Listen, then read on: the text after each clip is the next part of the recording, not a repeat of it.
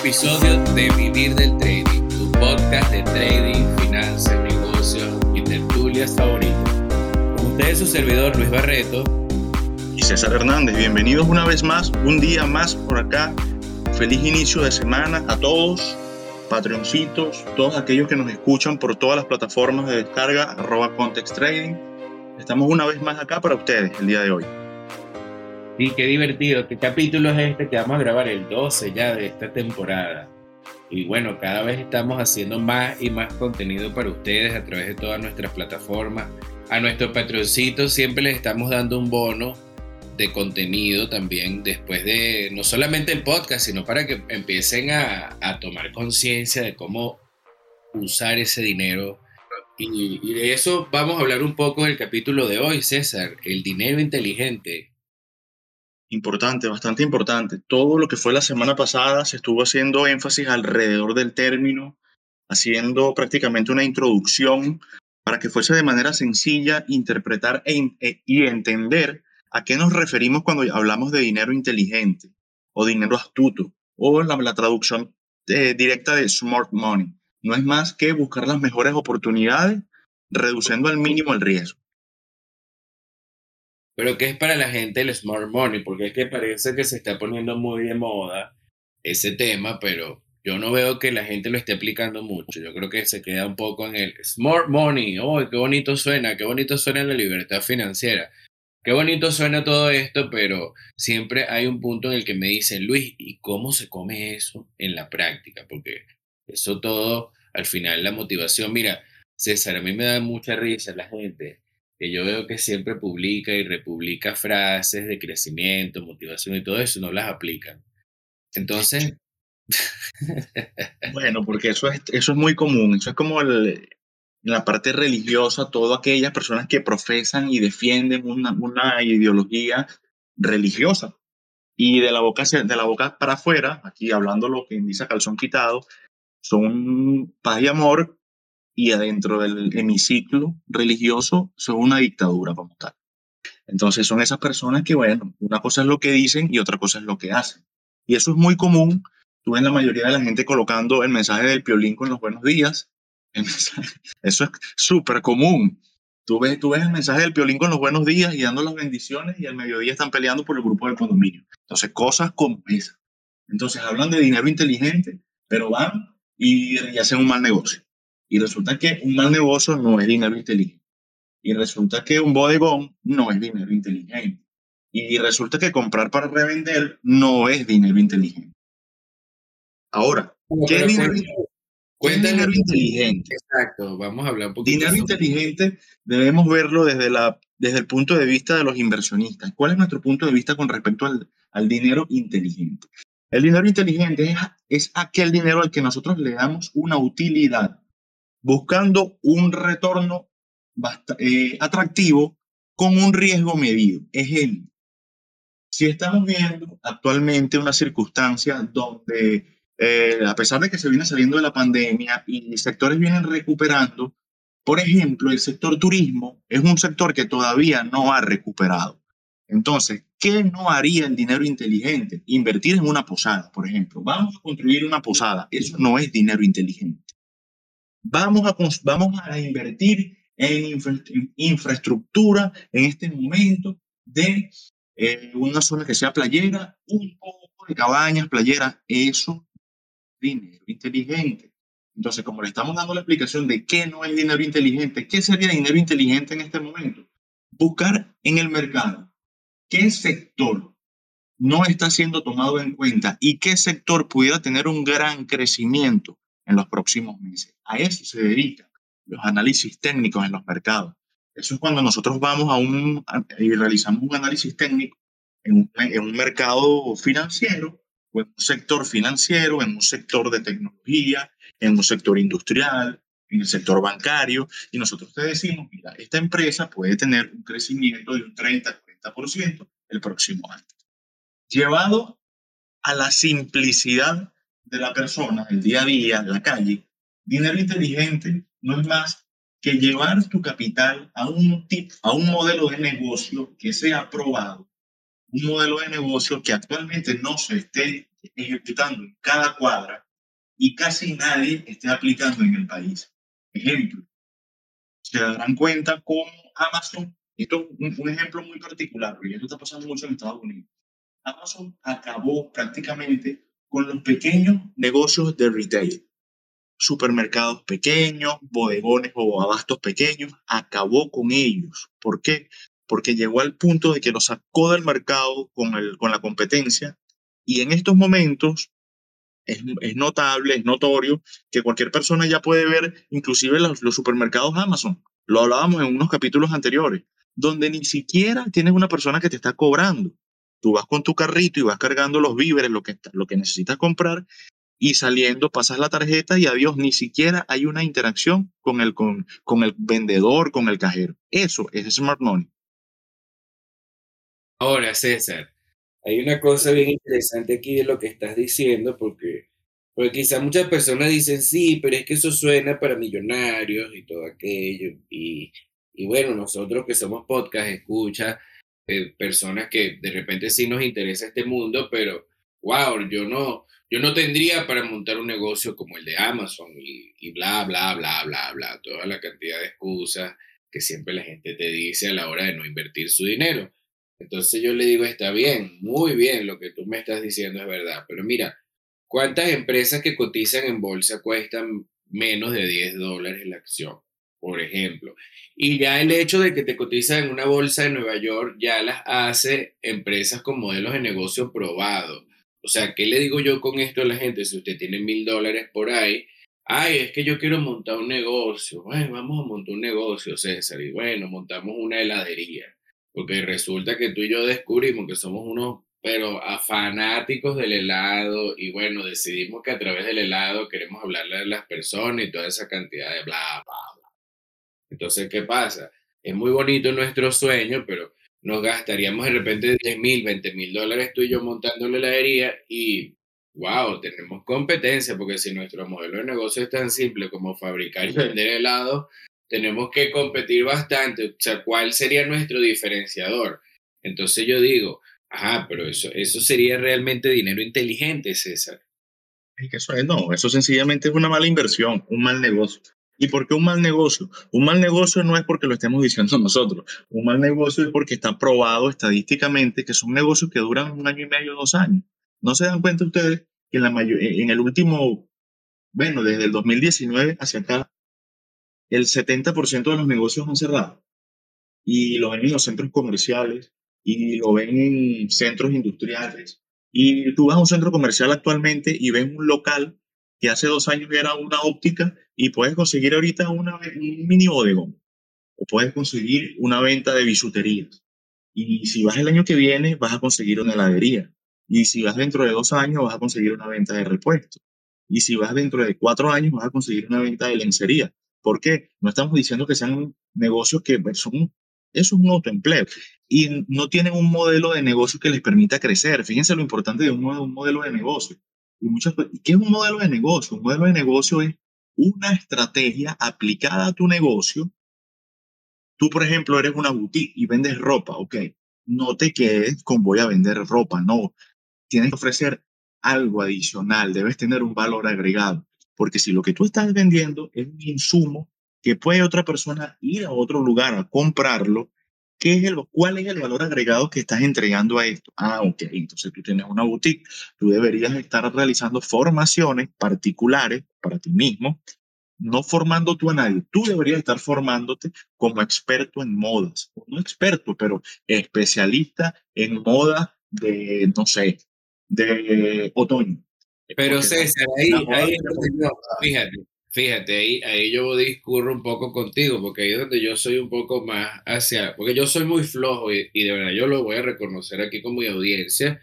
Ah, yo, yo empecé a utilizar el dinero inteligente porque es que yo odio trabajar. O sea, odio trabajar en el sentido de tener que yo pararme una hora, hacer cumplir un horario, una tarea, o sea, una cosa. Mi trabajo yo lo hago porque me encanta, o sea, es porque yo hago lo que me da la gana y dentro de, dentro de ese me da la gana tengo que construir cosas.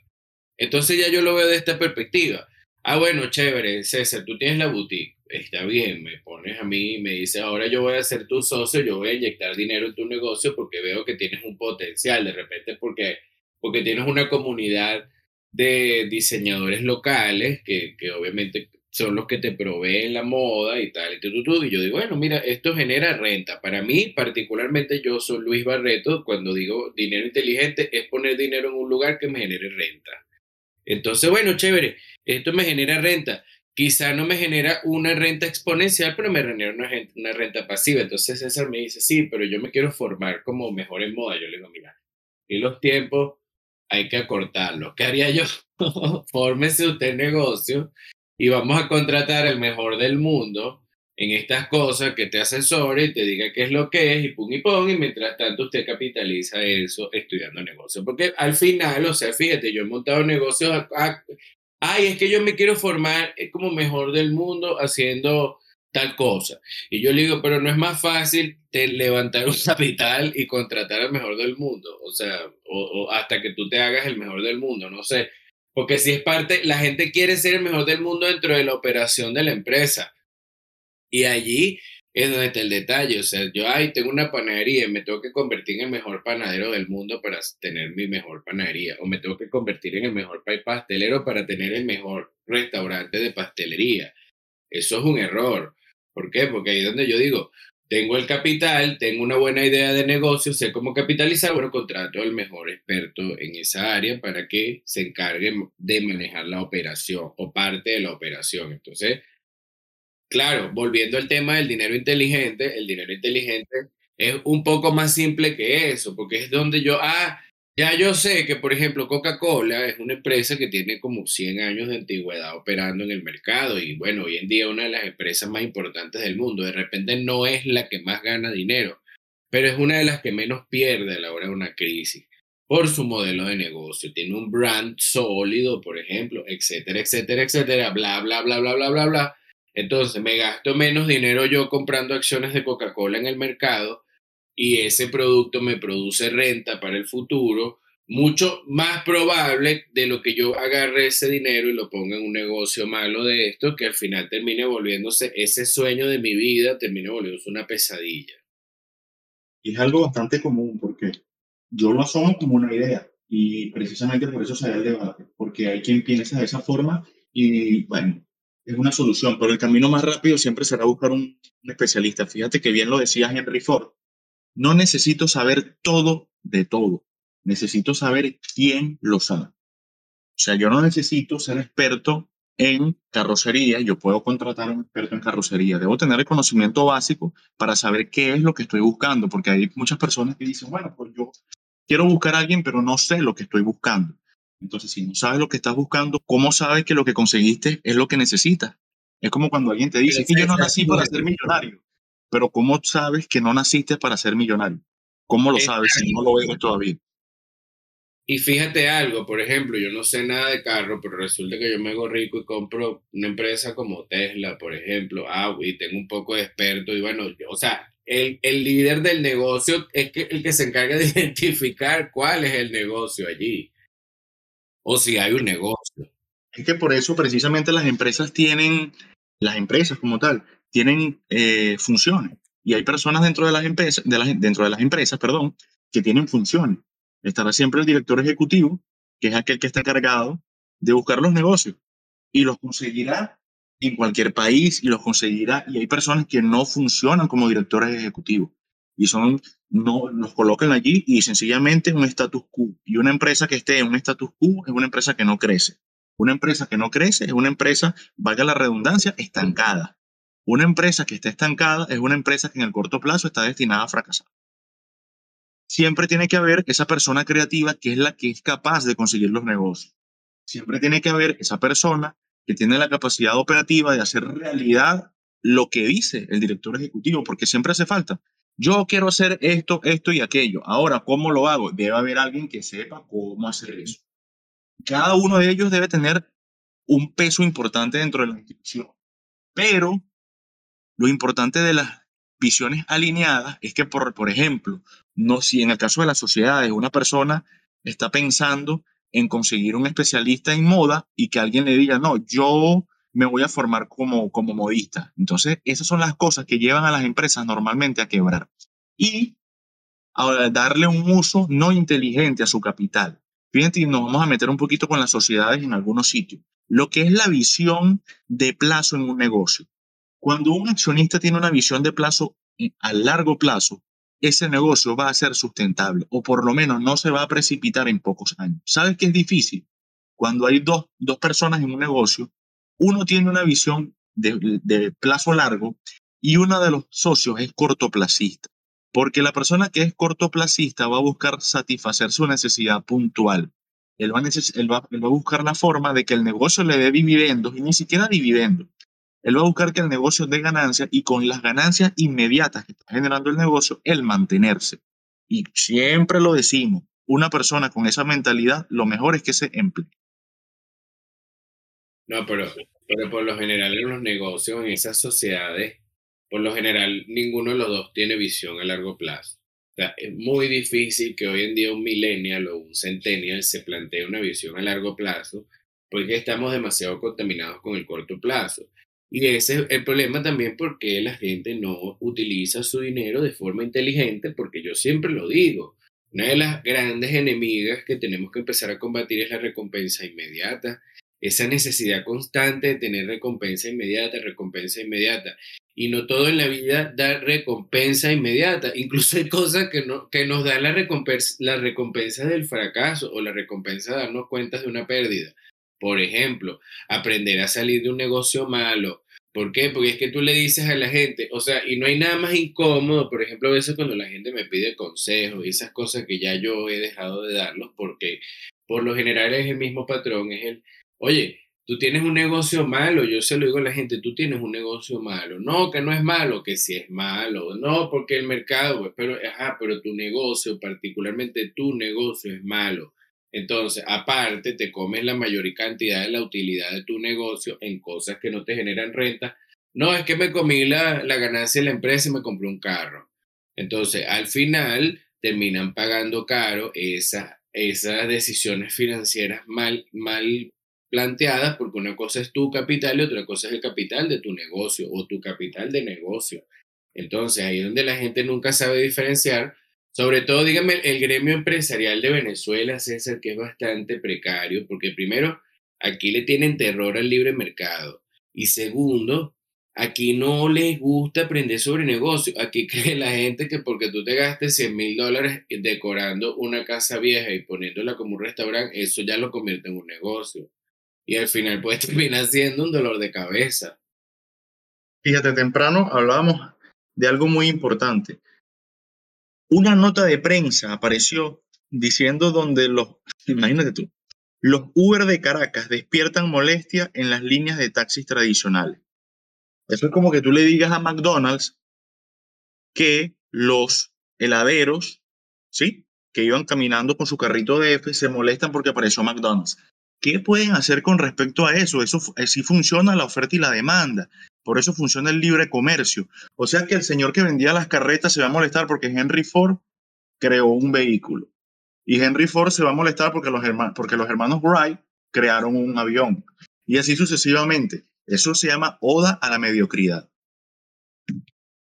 Bueno, pero, pero hoy, hoy nos despertamos porque aquí la gente cree que si en algún momento llegara a venir el libre mercado, aquí cuántos empresarios no van a terminar quebrando porque nunca se plantearon asumir el costo de innovación, por ejemplo, porque nunca entendieron que sus negocios necesitaban globalizar su modelo de negocio.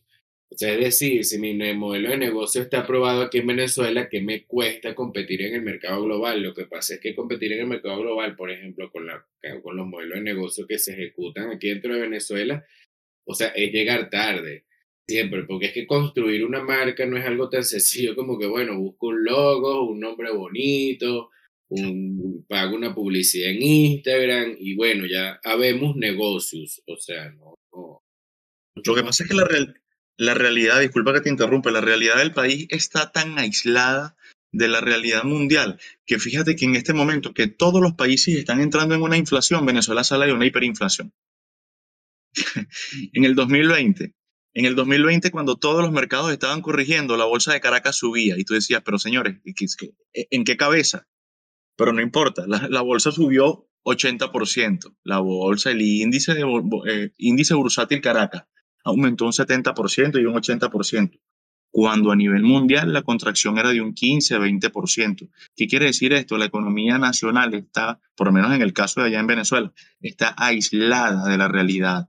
Y en el momento que se dé la apertura global y apertura mundial de, negociación, cosa que en cualquier momento tiene que ocurrir porque hay ciclos que, que deben cumplirse, el 95% de las empresas de Venezuela están destinadas a que cierren.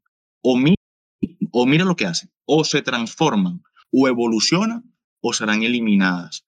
Ni siquiera van a ser eliminadas porque, porque bueno, no, porque llegó uno mejor. No, va a llegar uno no con mucho más capital, sino con un servicio un poquito más óptimo, con una atención al cliente un poco mejor, porque de verdad que el servicio de atención al cliente allá en Venezuela es, es, es, nefasto, y hay que decirlo. A nivel, a nivel de turismo es nefasto, a nivel de cualquier servicio no es agradable, no te prestan el servicio que estás solicitando, en lo que están enfocados en la cobranza, nunca en la atención al cliente, nunca en, en esa en, ese beneficio que debe sentir el cliente de ser atendido, no está en el asesorar. Ninguna empresa asesora, te quieren vender un producto y ya. Y en el momento que en Venezuela comiencen a trabajar con los mercados de futuros como debe ser, el 85, 90, 95% de las empresas están destinadas a cerrar porque vendrán a nivel mundial, ya hay, ya hay propuestas inclusive a nivel económico de muchas empresas interesadas en trabajar en mercados del futuro, mercados de futuros de materias primas, lo veníamos hablando inclusive varios capítulos atrás, donde le hablábamos al, al industrial y le decíamos, es momento de que ustedes estén al día con el tema de mercados de futuros, porque van a, llegar, van a llegar empresas que van a tener acceso a estas informaciones y no hay nada más poderoso que la información van a tener la información de cuál es el mejor momento para una, de una materia prima ser comprada y la van a comprar al mejor precio y la van a traer al país y no va a haber forma de competir con ellos. Entonces, el llamado es a los industriales, ni siquiera fórmense, deben estar abiertos a recibir informaciones, no se cierren a yo soy el que tengo la razón, yo tengo 4.500 años manejando la industria de esta forma, porque si siguen en ese camino, tengo 50 años manejando la industria, pero no, he salido. Tengo, mil años con, con esta zapatería y bueno, pero puedes mejorar. No, no, pero puedes colocarle un delivery. No, no, no, pero puedes, puedes colocarle no voy a cambiar mi modelo de negocio de panadería. Y de repente pasan 20 años y no le quedan tres, sino que le queda una. O sea, fíjate, por ejemplo, aquí hay negocios, uno muy famoso de, de unas famosas panaderías que no las voy a mencionar, por, por no hacerle publicidad, pero ellas una, eran unas panaderías bastante de luz. Era, de verdad, fue la, como uno de los primeros conceptos de bodegones de hace 30, 40 años. Una, con mucho prestigio aquí, aquí en Caracas, que bueno, tú ibas a comer para allá y ay, chu, chu, chu. Y mira, César, la que está por aquí, por mi casa, la última vez que fui, bueno, eso se estaba cayendo, pues eso daba hasta lástima. Yo decía, ¿en qué momento va a cerrar esto? Porque de verdad que ya no ofrecen una alternativa. Entonces, está muy bien, tu negocio es muy bonito, está muy bien pintado, está muy bien construido, es muy bonito el mensaje que quieres transmitir, pero realmente tienes un negocio.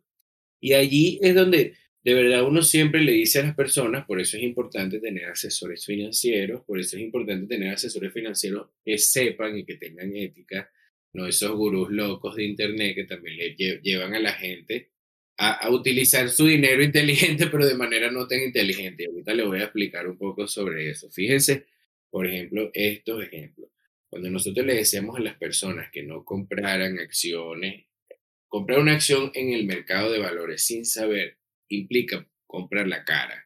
Y el problema de comprar una acción cara en el mercado es tener que aguantar la corrección. Entonces, por ejemplo, fíjense, ahorita un Netflix perdió la mitad de su valor la mitad de su valor en muy poco tiempo. Entonces usted compró, póngase en 500 dólares una acción de Netflix. Ahorita una acción de Netflix cotiza por un poquito por encima de 200 dólares, si mal no recuerdo.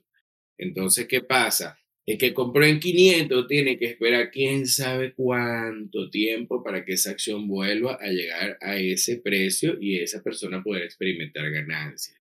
Entonces allí hay un punto súper importante de que por qué sí es tan bonito y tan chévere invertir, ¿por qué no lo hago? Porque obviamente esa cantidad de gente malintencionada que, bueno, se aprovecha de la nobleza de las personas y les inventa y le dice, sí, tú puedes comprar acciones en Netflix, comprar acciones en tal, pero al final esas personas terminan cayendo en el juego de mercado que termina pareciendo más una apuesta que una verdadera inversión.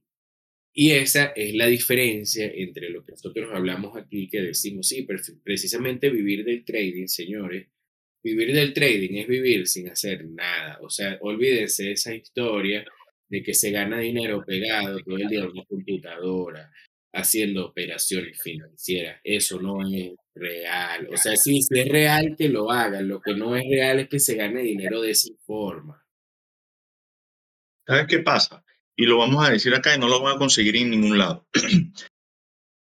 La forma de hacer dinero día a día en, en los mercados financieros no es para personas que están empezando. ¿Por qué?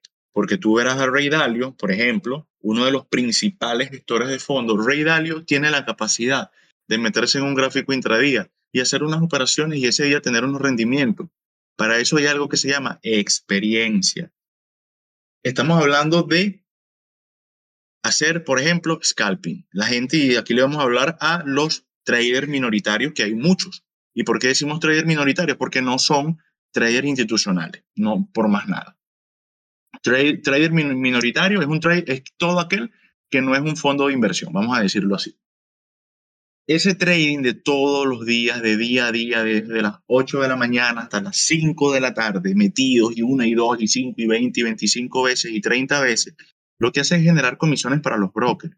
Ahora, un trader, un inversionista profesional tiene la capacidad de meterse en cualquier gráfico intradía a cualquier hora y realizar una inversión.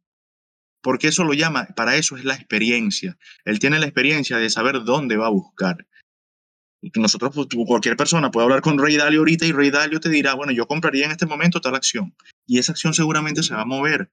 Ojo, el problema es que no se va a mover hoy. Y a lo mejor no se mueve mañana, pero a lo largo de la semana tiene un movimiento. Y el day trader normalmente busca todos los días una ganancia y eso es un error. Pero también sabemos, Luis, y es muy importante, que sabemos que no todas las personas tienen el capital suficiente o necesario para ir a lo que llamaríamos trabajar bajo la e, e, estrategia de swing trading, que es dejar una posición abierta varios días, porque los márgenes no les permiten. Si los márgenes no les permiten hacer eso, tienen que irse a invertir en acciones.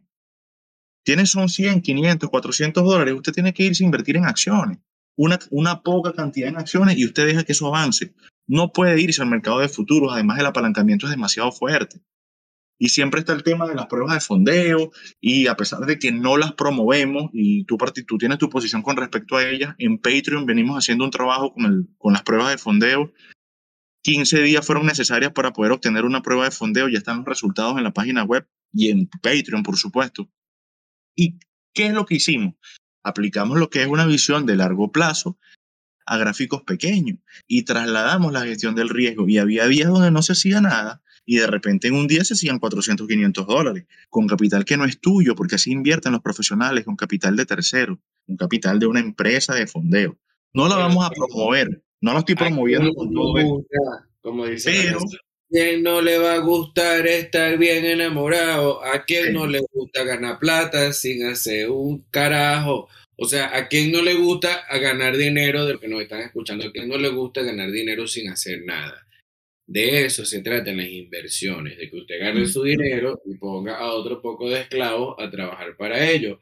¿Por qué los ricos son ricos? Mire, más fácil, esta es, la, esta es la, una, una respuesta a una gran pregunta que se hacen todos los días a nivel filosófico. ¿Qué hace a los ricos ricos? Tan sencillo. El rico no le gusta trabajar y siempre va a pensar en cómo ganar dinero haciendo que otros trabajen para él. Siempre. O sea, entonces, no es lo mismo ganar dinero porque yo trabajo para otro a está bien, yo, o sea, al final, como yo le digo a la gente, mire, si usted no tiene dinero, no se mete en esto, no se mete en esto, porque esto es muy peligroso, comience por su finanza. Y la gente me dice, Luis, pero es que yo quiero ganar dinero. Bueno, usted tiene que empezar ganando dinero en el mundo real, porque también es importante es la psicología que se tiene, cómo, cómo se gana dinero en el mundo real. Y yo le digo a la gente, esa misma psicología, esa misma relación que ustedes tienen con el dinero en el mundo real, ustedes lo llevan al mercado. Esa, ¿Te acuerdas del día que estábamos en el espacio, César, que decía la señora, es que tengo 200 dólares y me da mucho miedo? Y yo le decía, pero señora, ¿qué es lo peor que puede pasar? Bueno, perder los 200 dólares. Ajá, entonces, o sea, ven, es tan sencillo como eso. Es it's just money.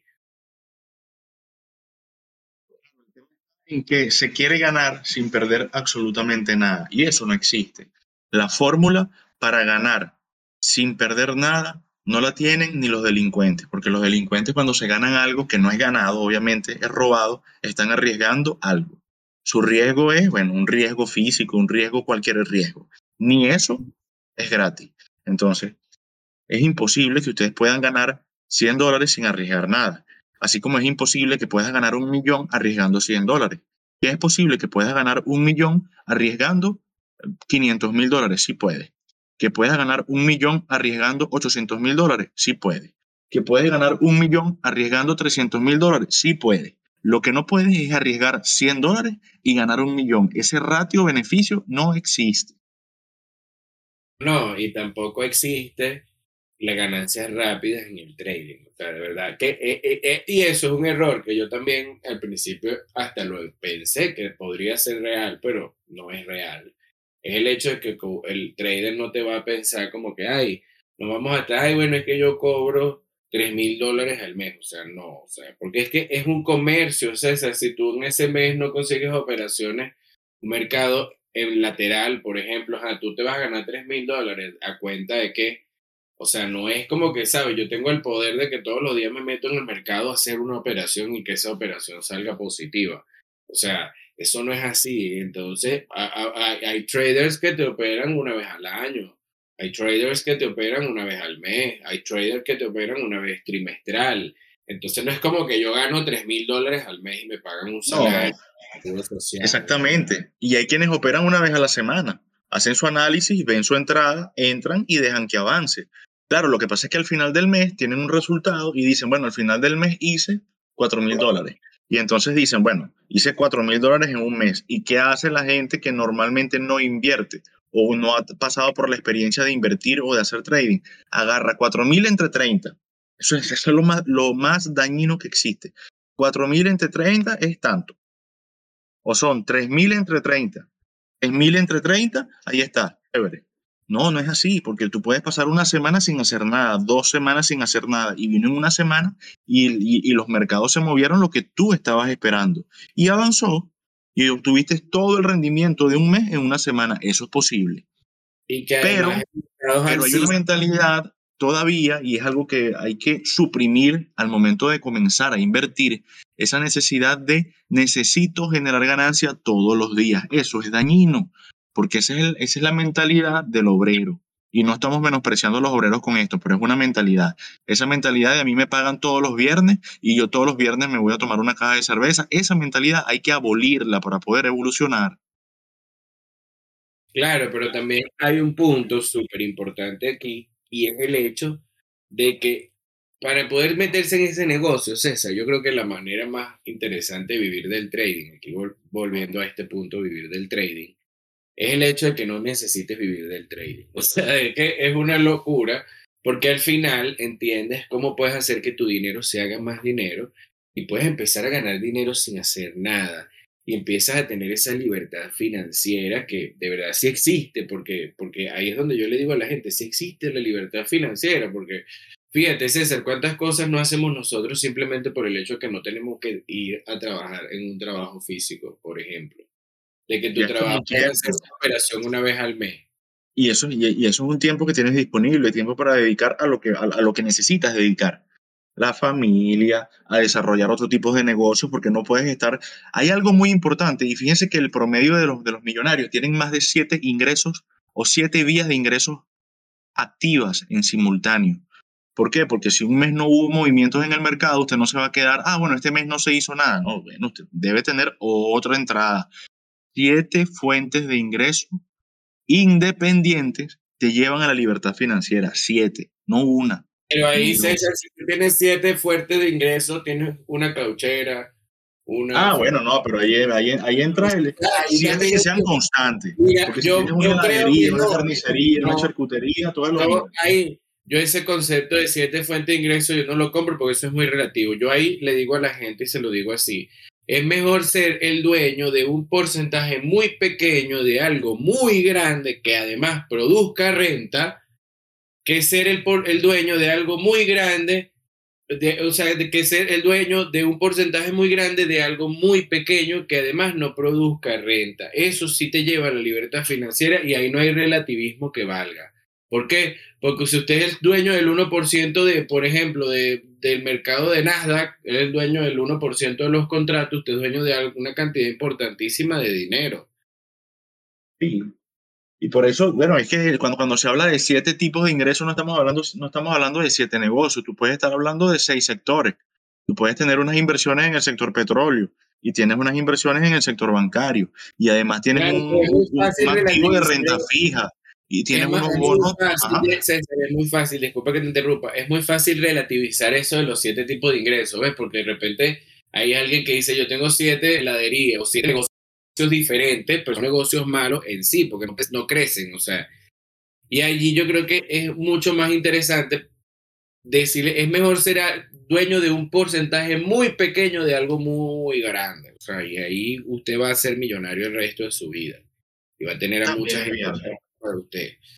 Va a tener a mucha gente trabajando para usted, porque es que hay conceptos de libertad financiera, que es verdad, César, tienes toda la razón. Tú agarras y, por ejemplo, tú compras un ETF del estándar Poor's 500 y aplicas la estrategia DCA y, y estás dentro de todo diversificando tus ingresos, pero para eso necesitas capital, obviamente, porque no es con, no es con buenas intenciones que se llega a un mercado a comprar instrumentos financieros pero ahí estarías diversificando el ingreso de, tu capital. El problema de la gente es que quiere tener el control de todo, el control, o sea, yo quiero tener el control de todo, y ajá, tú compras unas acciones en el mercado de, ah, yo compré acciones de Apple y vas a estar llamando a Apple a molestar, a ver si, mire, señor, ¿será que ustedes están ahí trabajando? Ay, ¿será que fueron los empleados a trabajar en Apple? Pues, o sea, eso no existe. Entonces, Obviamente, si está tan aburrido, bueno, busque un negocio malo, de eso que generen bastante dolores de cabeza, y lo demás póngalo en negocio bueno. O sea, busque dinero inteligente, busque producir interés compuesto. Si yo tengo cinco negocios malos, salga de tres negocios malos, ponga a trabajar su dinero de forma inteligente y bueno, quédese con esos dolores de cabeza. Pues vamos a, vamos a proponerlo así, porque es que no puede tener el control de todo y tener el control sobre todo es una responsabilidad muy grande que también hay que tener y a la hora de tomar las malas decisiones usted arrastra a usted, a toda su familia, a todo su patrimonio a sus malas decisiones financieras también. Sí, eso es y, es algo inevitable si te das cuenta cuando buscas qué es, cuáles son los, los aspectos que han unido a las personas que han fracasado, siempre son las mismas. Buscar resultados en el corto plazo, sobreapalancarse, Sobreapalancarse es querer con 100 dólares ganar millones de dólares. Eso no existe en ningún lado. Querer tener resultados de forma inmediata. Hacer negocios malos, porque fíjense que detrás de todo problema, llámese problema que sea, siempre hay una mala decisión financiera. Siempre. Cada problema tiene detrás de, su génesis o cada problema es generado por una mala decisión financiera. Siempre lo comentamos.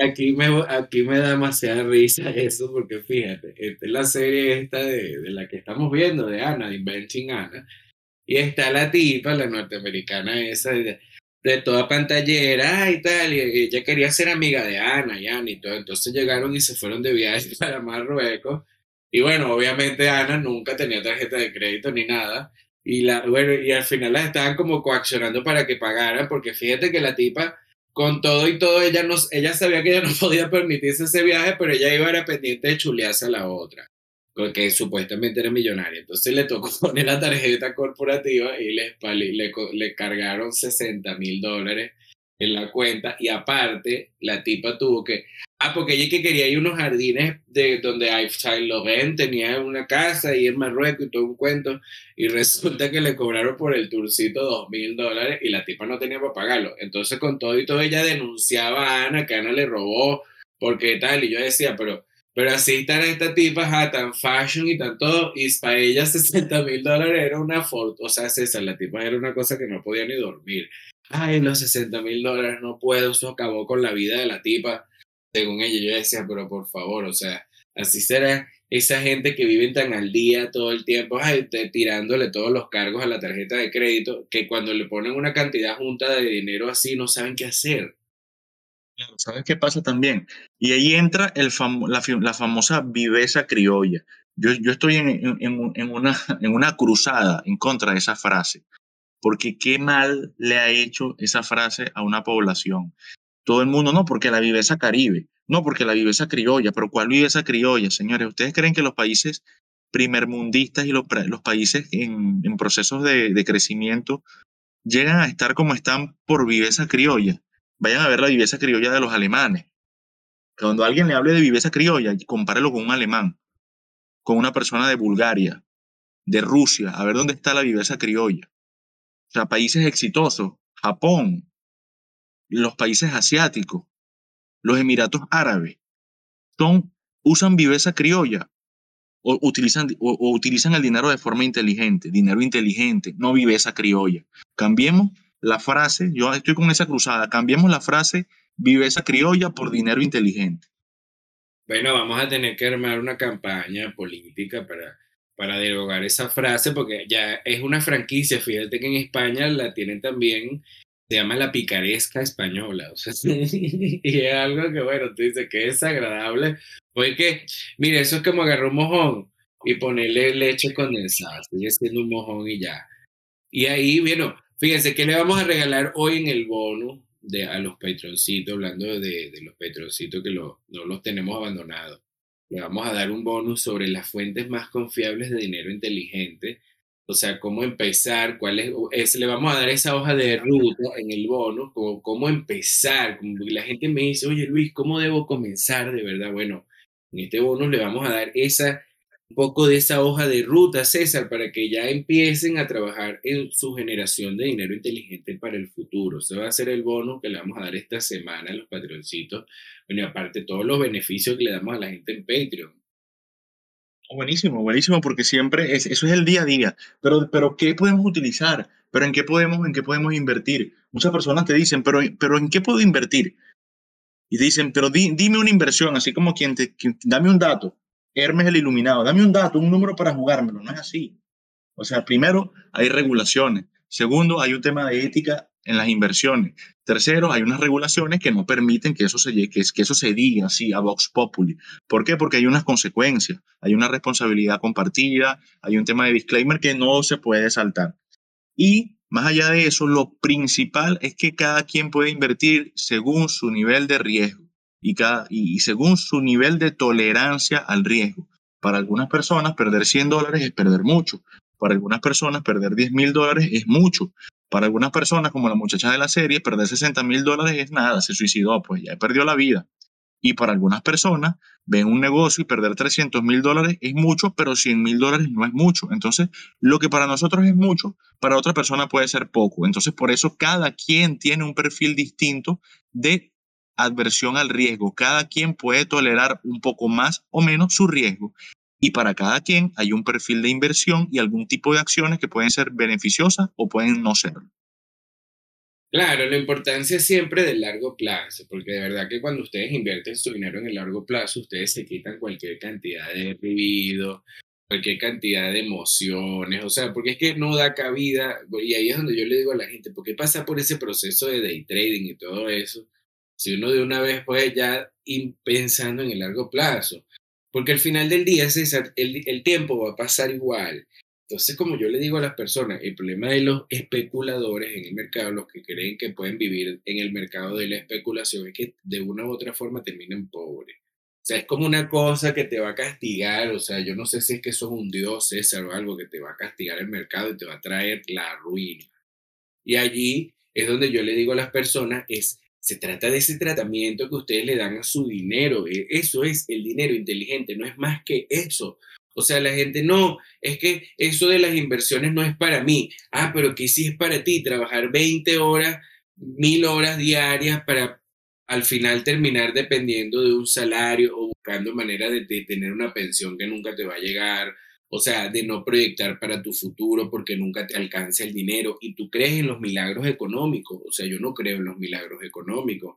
Entonces, eh, eh, ¿cuándo lo vas a hacer? Eso ya depende de cada quien, que, oye, ¿cómo lo hago? Bueno, uno a veces le da las hojas de ruta a las personas, le brinda las herramientas, pero yo creo que está esa parte de la inacción, César, la inacción es una enemiga también importantísima. Un día vamos, ustedes deberían empezar nuestra audiencia debería empezar a proponernos tópicos, tópicos para que nosotros tratemos por el podcast también. Ustedes, si un día también quieren participar en nuestro podcast y contar su experiencia, bueno, aquí también son bienvenidos.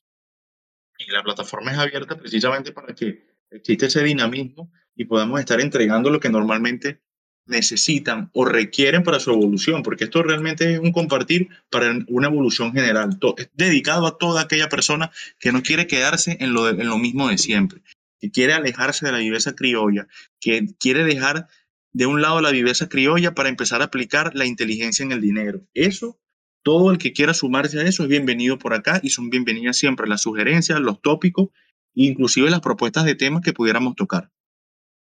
Claro, pueden escribirnos a través de nuestro Patreon, www.patreon.com slash context trading, también en nuestro Instagram, context trading, nos pueden escribir, pues decir, mira César, qué, fastidio que tú siempre hablas de esto. Ay, no, Luis, tú siempre también. O sea, ahí pueden hasta, hasta escupir un poco su veneno. Ojo, ustedes son libres. El problema es que nosotros eh, puede que no le respondamos tampoco esas cosas porque nosotros no venimos aquí a, a, ofender a nadie. Pero, pero también son libres de, de, proponernos cosas interesantes. Decir, mire, nosotros queremos que, que saber qué va a pasar con las tecnológicas de cara a los próximos 10 años esta plataforma está abierta a que ustedes puedan participar también. Sí, sí, entonces, bueno, todo eso es, bienvenido en, en, pro de que les pueda sumar, en pro de que le podamos dar dinamismo también al programa y le podamos, a veces, ¿qué pasa? A veces tratamos de hacer énfasis en lo que a nuestra visión y bajo la experiencia que ya tenemos es lo que mejor les puede funcionar y por eso se filtra. Cuando aquí decimos nosotros hablamos acerca de una estrategia o hablamos acerca de una visión en, en los plazos, es porque ya está más que probado. Nunca, nunca vamos a traer algo que venga eh, basado en especulación, porque la idea es filtrar de, de la mejor forma el contenido que se les puede entregar a ustedes, aligerando el trabajo que debería hacer cada quien, pero que no lo vean como que nos traen nada más, no, bueno, que esto es totalmente dinámico. Estamos para compartir ideas y para sumarle lo que, todo lo que podamos a la comunidad en pro de su crecimiento profesional y crecimiento personal.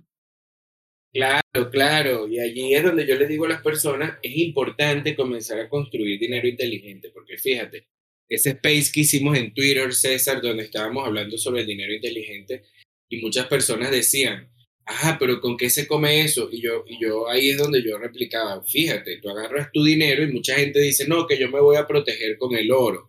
O sea, el oro, por ejemplo, no es un activo de inversión, es un activo de protección temporal, pero tú no te puedes quedar pegado creyendo que tu capital está protegido en oro.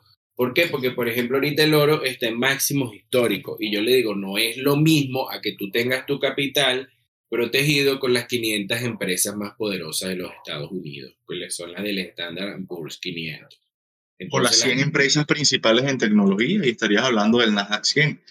Y así sucesivamente. O, voy a, o, yo agarré y tengo unos depósitos, un certificado de depósito en un banco nacional y me ofrece rendimientos en la moneda nacional. Bueno, usted se está devaluando a medida que la inflación le, le llega a la puerta de su casa. Muchas personas tenían depósitos.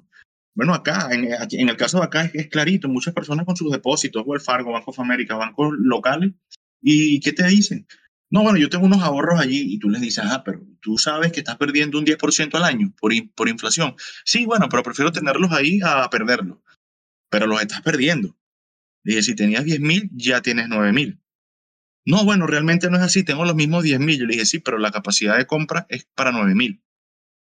Si tú, e, ese capital que tienes allá lo hubieses indexado a un producto financiero o a una acción o a través de un mecanismo como un fondo de inversión, algo, algo que te permita por lo menos protegerte de la inflación, compraste, compraste bonos del tesoro. Los bonos del tesoro te están entregando un 2% anual. Sigues estando un 8%, por, 8 por debajo. No, bueno, pero el bono del tesoro te da seguridad de que lo van a pagar. Bueno, pero los fondos también te dan una cierta garantía. Entonces, a veces convencer, ni siquiera es convencer, tratar de abrir los ojos a mucha gente es complicado porque lo que te ganas es enemigo. No, bueno, tú me ofreces eso porque tú lo haces. Y le dije, no, pero es que puedes ir a cualquiera. Si quieres, llama a Warren Buffett y si te abre la puerta, dile que si tú puedes invertir en su fondo de inversiones. Claro, que compren una participación allí o que vayan a RK también o a BlackRock.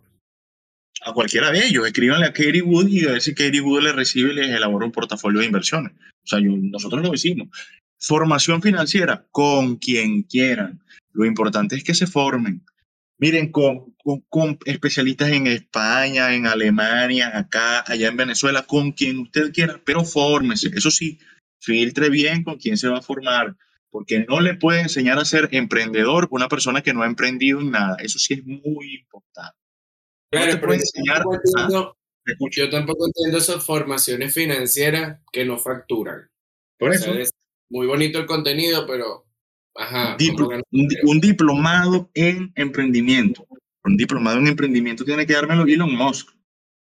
Un diplomado en emprendimiento tiene que dármelo Mark Zuckerberg. Pero no me lo va a dar una persona que es un empleado, por favor.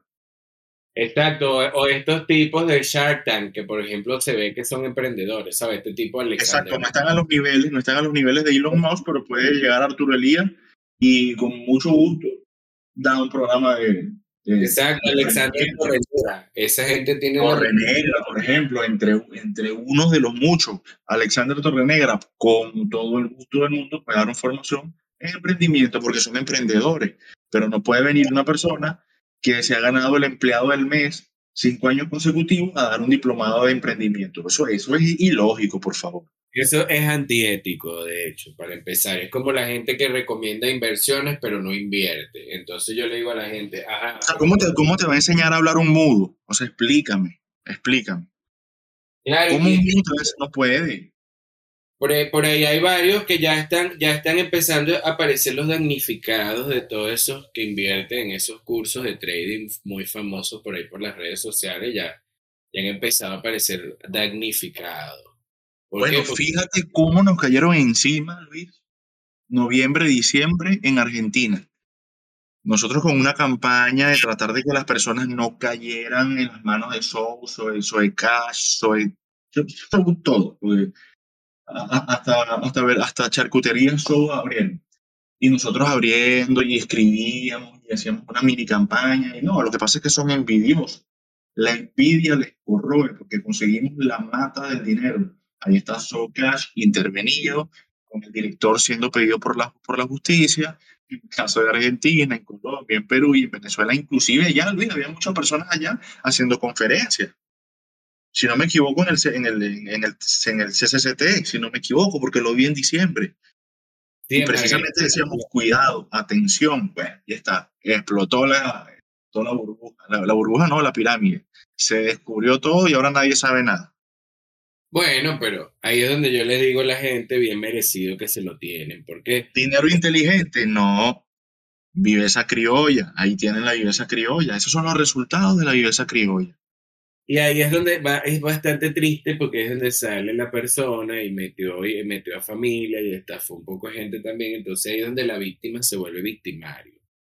Y es una cadena. el problema es que la gente no está acostumbrada a perder solo y eso es un tema a veces es un tema hasta psicológico y de estudio, Luis. La gente no está acostumbrada a perder sola. O sea, tuvieron fracaso y van a buscar a otras personas, pero cuando ganan, sí ganan solo. Oye, eso es, eso es un tema de estudio, la verdad. No, es que aquí hay muchos temas de estudio, sobre todo el hecho de cómo las personas se comportan ante esos negocios de Ponzi, que parece que se... Yo no, yo no sé qué es lo atractivo de, de, llegar y pensar de que alguien, o sea, tú le das 100 dólares y te va a volver millonario, o sea, o, te, o, o esas historias tan... Que, o sea, hay un punto en el que sí utilizan la parte religiosa y conmovedora y bueno, de liderazgo, de coaching. Fíjate que mi amiga Coach me mandó también un comunicado de la asociación de Coach que, que tienen un, gremio, así como que, ¿sabes?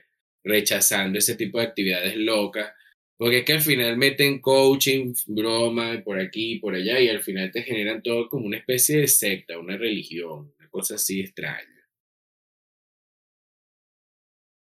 Y se apoyaron en todo ese tipo de herramientas que ayudan a las personas a despertar y la utilizaron en su contra. Entonces, oye, es un momento de, darse cuenta y el, y el darse cuenta es indispensable para poder evolucionar. Cuando una persona se da cuenta, y esto se habla mucho en el coaching, cuando alguien se da cuenta que es ese proceso de como, como, como recapacitar, hacer un trabajo de introspección y darse cuenta, redundando en la palabra otra vez, que lo que vienes haciendo no te da los resultados que estás esperando. Bueno, ¿qué, qué estás esperando para cambiar entonces?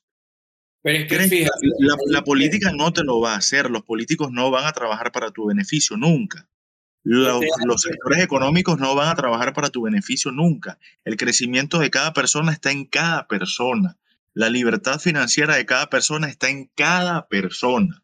No está en que los demás me van a traer. Eh, eso no, o sea, eso se acabó hace mucho tiempo. Lo que pasa es que las personas no se dan cuenta.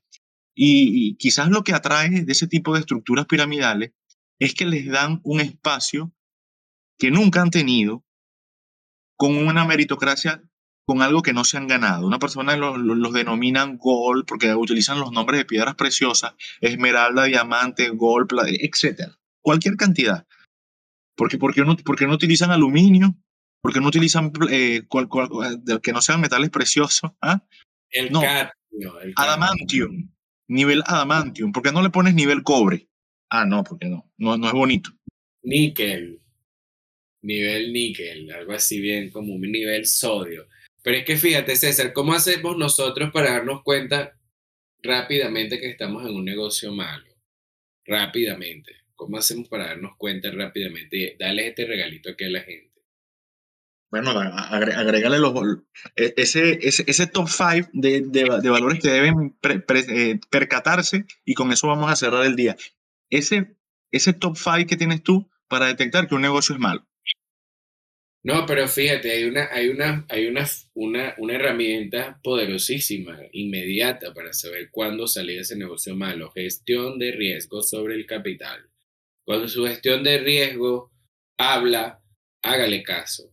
Ah, pero ¿cómo hago para tener gestión de riesgo? Fórmese, aprenda, busque información, porque es que su gestión de riesgo la va a saber en el momento en el que usted empiece a perder dinero con propósito, como le digo yo a las personas.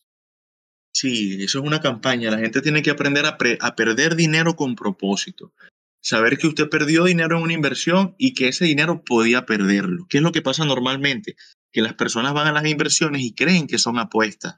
Creen que son apuestas y arriesgan el 100%. Y obviamente si la inversión tú arriesgas el 100% y salió de forma negativa, vas a perder el dinero.